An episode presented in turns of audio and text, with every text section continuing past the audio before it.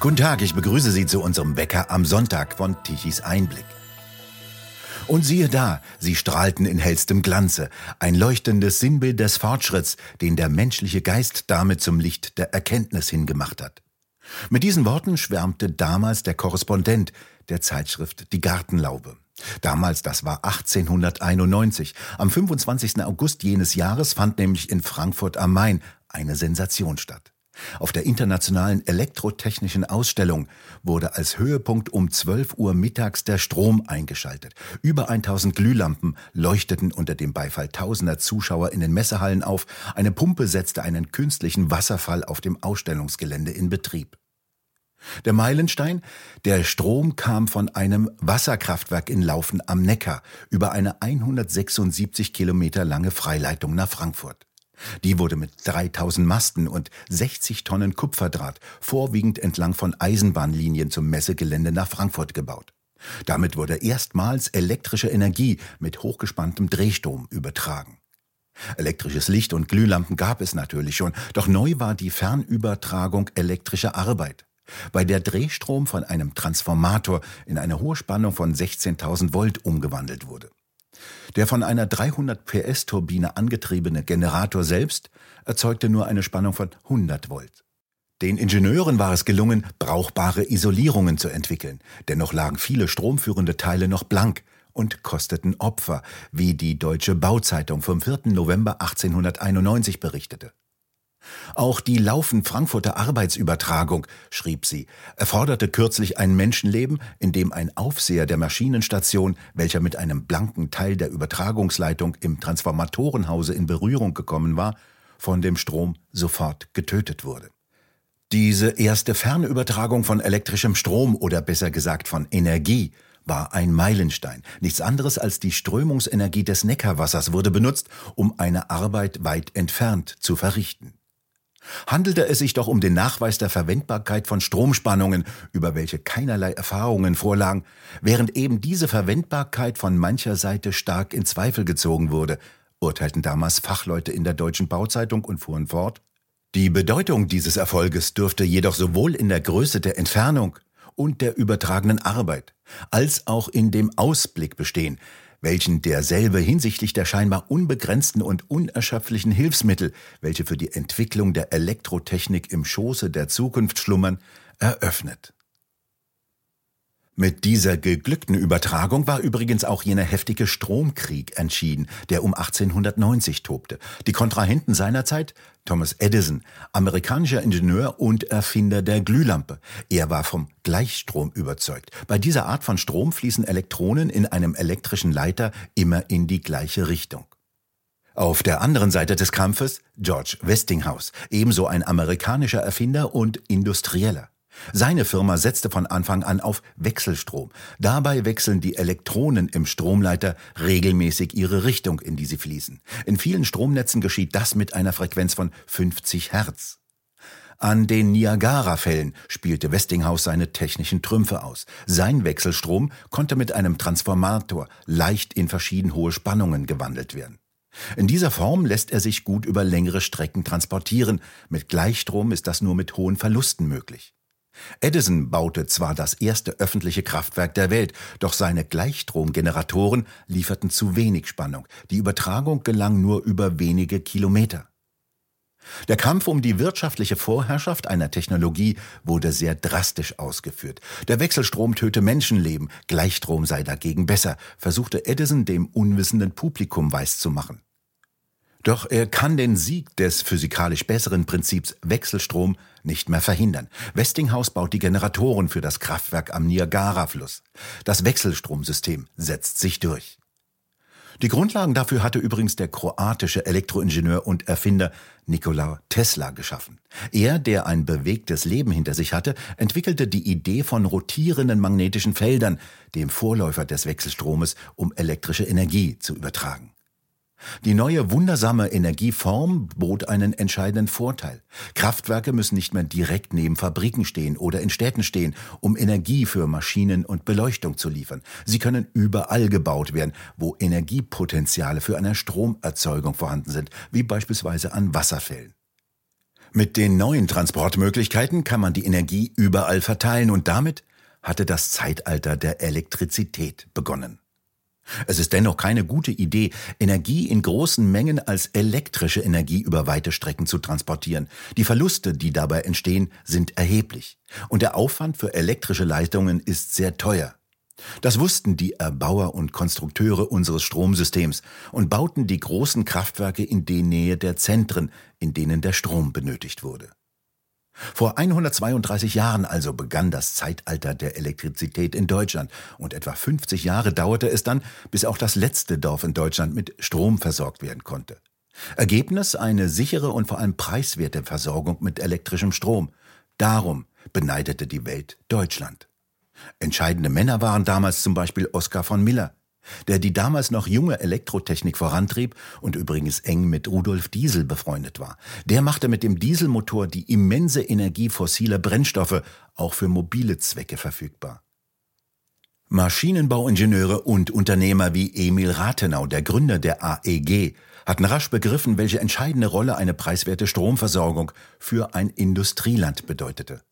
Und damit begann eine beispiellose Entwicklung, die Deutschland eine der besten und zuverlässigsten Stromversorgungen gewährleistet hat. Bis, bis ja das Land mit einer Energiewende überzogen werden soll, die die Stromversorgung unsicher macht, auf wackelige Beine stellt und vor allem horrend verteuert. Deutschland hat mittlerweile die höchsten Preise für den Strom weltweit und die Versorgung wird zusehends unsicherer. Was kluge Elektroingenieure in fast 130 Jahren aufgebaut haben, wird nun in wenigen Jahren ruiniert. Heute haben wir Fachleute wie die Vorsitzende der Grünen, Annalena Baerbock, für die Kobolde den Strom in den Leitungen speichern oder Robert Habeck und seine Gefolgsleute, die ohne Schaudern Kohle- und Kernkraftwerke vom Netz abschalten. Fremd sind ihnen zum Beispiel Begriffe wie rotierende Massen der Generatoren und Turbinen. Dabei sind diese rotierenden Massen der eigentliche Witz unseres Stromsystems. Das ist der Trick, warum Strom nahezu immer und zu jeder Zeit aus der Steckdose kommen kann, zumindest bisher. Und wir müssen an dieser Stelle ein Lob diesen rotierenden Massen aussprechen. Ohne die hätten wir keine funktionierende Stromversorgung.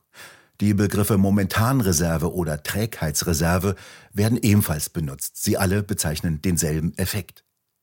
Den kann man erkennen, wenn man sich Turbine und Generator in einem Kraftwerk ansieht. Die drehen sich im Herzen des Kraftwerkes, im Turbinenhaus. Beide, Turbine und Generator, sitzen auf einer langen Welle und drehen sich mit 3000 Umdrehungen pro Minute. Und das Geheimnis liegt in diesen schnell rotierenden Turbinen, Wellen und Generatoren. Denn das sind erhebliche Massen. Je nach Größe des Kraftwerkes drehen sich mehrere hundert Tonnen an Masse rasend schnell. Und Sie speichern Energie, Rotationsenergie oder genauer gesagt kinetische Energie, eben unsere Momentanreserve. Denn so praktisch und hilfreich die Energieübertragung mit Hilfe der Elektrizität auch ist, sie hat einen entscheidenden Nachteil. Der Strom ist nicht lagerfähig wie Weizen, Zement oder Kohle. Er muss genau in dem Augenblick erzeugt werden, in dem er verbraucht wird, just in time sozusagen. Und mehr als das, er muss auch genau in den Mengen produziert werden, in denen er im Augenblick gebraucht wird. Kein Kilowatt zu viel und ebenso kein Kilowatt zu wenig und genau in derselben Frequenz. Alle Generatoren im europäischen Netz takten exakt im Gleichschritt. Von Porto in Portugal bis Kopenhagen in Dänemark schwingt im gesamten europäischen Netz der Strom im Gleichtakt, wechselt genau gleich die Phase von Plus nach Minus und umgekehrt 50 Mal in der Sekunde. Genau bedeutet hier eben auch genau. Alle Kraftwerke arbeiten präzise im absolut gleichen Takt. Allein dies ist eine bewunderungswürdige Leistung der gigantischen Maschine Stromerzeugung. Und dieser Zwang ist zugleich der alles beschränkende Umstand in einem Elektrizitätsnetz. Denn es stellt die Stromerzeuger vor eine knifflige Aufgabe. Sie müssen wissen, wie viele Kochherde morgens früh um 7 Uhr eingeschaltet werden, wie viele Kaffeemaschinen Strom benötigen und wie viele große Stromverbraucher wie Gießereien, Glashütten und Aluminiumschmelzen elektrische Energie benötigen. Wenn eine Kaffeemaschine, der Herd für das Mittagessen, der Backofen mit dem Schweinebraten angeworfen oder ein Schweißgerät angeschaltet werden, muss exakt in dem Augenblick die Energiemenge zur Verfügung stehen, die alle diese Geräte benötigen. Und zwar genau in jeder Sekunde, in der die Geräte angeschaltet werden. Strom breitet sich fast mit Lichtgeschwindigkeit in den Netzen aus. Doch so schnell könnte ein Kraftwerk nicht hinauf oder herunter geregelt werden. Ohne unseren raffinierten Trick wäre ein Stromerzeugungssystem nicht möglich. Kraftwerke selbst sind genau betrachtet keine Energieerzeuger, sondern Energieumwandler. Kohle wird bei hohen Temperaturen verbrannt, erzeugt Wärme. Chemische Energie wird also in Wärmeenergie umgewandelt. Die erhitzt Wasser unter hohem Druck und verdampft es. Druckrohre leiten diesen extrem heißen Dampf bei Drücken um die 250 bar und bei Temperaturen von teilweise bis zu 700 Grad auf die Leitschaufeln der Turbine. Im Inneren dieser Turbine toben Gewalten. Heißer Dampf, schon fast im Zustand eines Plasmas, schießt auf die Turbinenschaufeln und gibt dabei einen Großteil seiner kinetischen Energie an das Laufrad ab und kühlt dabei selbst ein wenig ab. In einer Turbine sitzen einmal viele kleine Turbinenräder und dann andere mit einem sehr großen Durchmesser hintereinander auf einer langen Welle. Der Dampf schießt zuerst in den Turbinensatz mit den kleinen Rädern, den sogenannten Hochdruckteil. Danach ist er etwas entspannter, er hat ja bereits einen Teil seiner Energie an die Turbine abgegeben. Einen weiteren Teil seines verbliebenen Energiegehaltes gibt er dann in der sogenannten Mitteldruckturbine ab. Hier sind die Schaufeln schon etwas größer, damit die Energieübertragung möglichst optimal verläuft. Dabei ist dann der Dampf wieder wesentlich kühler geworden. Er expandiert dabei, dehnt sich aus und nimmt in einem ganz erheblichen Ausmaß an Volumen zu, bis zum 20.000-fachen des Heißdampfes. Um auch noch die restliche Energie herauszuholen, sind schon deutlich größere Flächen notwendig. Die Schaufelräder im letzten, im Niederdruckteil weisen daher sehr beachtliche Durchmesser auf. Das also ist der nächste Schritt in unserer Energieumwandlungskette. Wärmeenergie wird in mechanische Energie umgewandelt. Starr auf der Turbinenwelle sitzt der Generator. Der komplette Block aus Turbine und Generator dreht sich schnell. Durch die sogenannte Induktion wird in Entwicklungen des Generators ein Wechselstrom mit einer Frequenz von genau 50 Hertz erzeugt. Im Prinzip wie bei einem Fahrraddynamo. Hier wird mechanische Energie in elektrische Energie umgewandelt und dann mit Transformatoren hochgespannt. Mit 220.000 Volt wird der Strom in die Netze gedrückt. Je nach Größe des Kraftwerkes sind diese Wellen unterschiedlich lang, die Generatoren und Turbinen unterschiedlich groß und schwer. Sie haben Massen von 200, 300 oder gar 400 Tonnen. Und bei 3000 Umdrehungen ergeben sich recht ordentliche Energien, die dort herumgewirbelt werden. Deutschlandweit kommen da etliche Zehntausende an Tonnen an rotierenden Tonnen zusammen. Miteinander gekoppelt sind sie ja über das Stromnetz. Schaltet jetzt morgens halb Deutschland Kaffeemaschinen, Herde und Backstuben an, wird schlagartig viel elektrische Energie benötigt. Die wiederum wird der Energie der rotierenden Massen entnommen. Physikalisch gesehen wird hier kinetische Energie in elektrische Energie umgewandelt. Sofort, unmittelbar, direkt. So schnell wie das mechanisch nicht möglich wäre. Dieses lange und schwere Gebilde aus Turbine, schwerer Welle und Generator wird dadurch etwas langsamer. Signal mehr Dampf auf die Schaufeln der Turbine zu leiten und damit mehr Energie in das System zu geben. Es ist ein fein austariertes System dieser riesigen, gigantischen Maschine Stromerzeugung, das schlaue Ingenieure in jahrzehntelanger Arbeit erschaffen haben. Und genau diese Momentanreserve ist der Witz des Stromnetzes, der entscheidende Puffer, mit dem es gelingt, Energie in geringem Umfange zu speichern und sofort auf Knopfdruck zur Verfügung zu stellen. Ohne dieses System gäbe es kein Elektrizitätsnetz und keine Stromversorgung. Und das führt uns zwangsläufig zu der Frage, was ist, wenn jetzt alle Kohle- und Kernkraftwerke abgeschaltet werden und mit ihnen die rotierenden Massen verschwinden? Photovoltaikanlagen weisen keine rotierenden Massen auf, bei denen dreht sich nichts. Auch Windräder verfügen, wenn sie sich denn drehen, nicht über ausreichende Massen, die für solche Energietransfers in Frage kommen könnten. Dies bedeutet, unter dem Strich ist es nicht möglich, ein Stromnetz allein mit Photovoltaik und Windrädern aufrechtzuerhalten. Da müssen die Ingenieure schon zu gröberen Mitteln des Irrsinns greifen. So diente sechs Jahre lang der Turbinen- und Generatorsatz des abgeschalteten Kernkraftwerkes Biblis als rotierende Masse.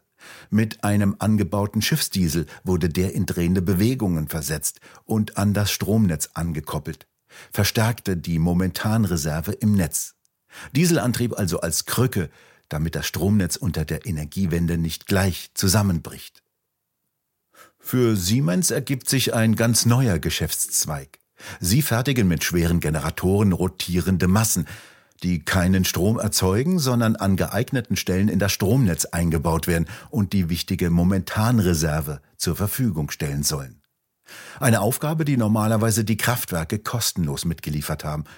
Größer kann Tollheit kaum sein. Die Kraftwerke, die die momentane Reserve kostenlos mit ihrer Arbeit zur Verfügung stellten, werden abgerissen und dafür Windräder und Photovoltaikanlagen aufgebaut, die nicht über rotierende Massen verfügen. Medien jubeln, dass Windräder und Sonnenzellen längst deutlich mehr Strom liefern, als Deutschland benötige. Doch sie vergessen dazu zu sagen, zu welchen Zeiten. Wann also? Meist dann nicht, wenn er benötigt wird. Oft muss er verschenkt werden, wenn von Windrädern zu viel Strom kommt und ihn niemand benötigt. Denn Strom muss, wie wir festgestellt haben, dann produziert werden, wenn jemand auch damit etwas anfangen kann, sonst ist er wertlos. Markt verkehrt rum, wie in früheren Jahrhunderten beim Müller, der nur mahlen konnte, wenn der Wind wehte, aber nicht, wenn das Mahlen des Getreides anstand. Das war der Untergang der Windmühle. Noch nie gab es ein Land, das aus freien Stücken seine hervorragend funktionierenden Kraftwerke einfach abschaltet, teilweise in die Luft sprengt und nicht weiß, woher morgen der Strom kommen soll. Ein absurdes Experiment gegen die Gesetze der Physik. Wir bedanken uns fürs Zuhören. Schön wäre es, wenn Sie uns weiterempfehlen. Weitere aktuelle Nachrichten lesen Sie regelmäßig auf der Webseite tichiseinblick.de und wir hören uns morgen wieder, wenn Sie mögen.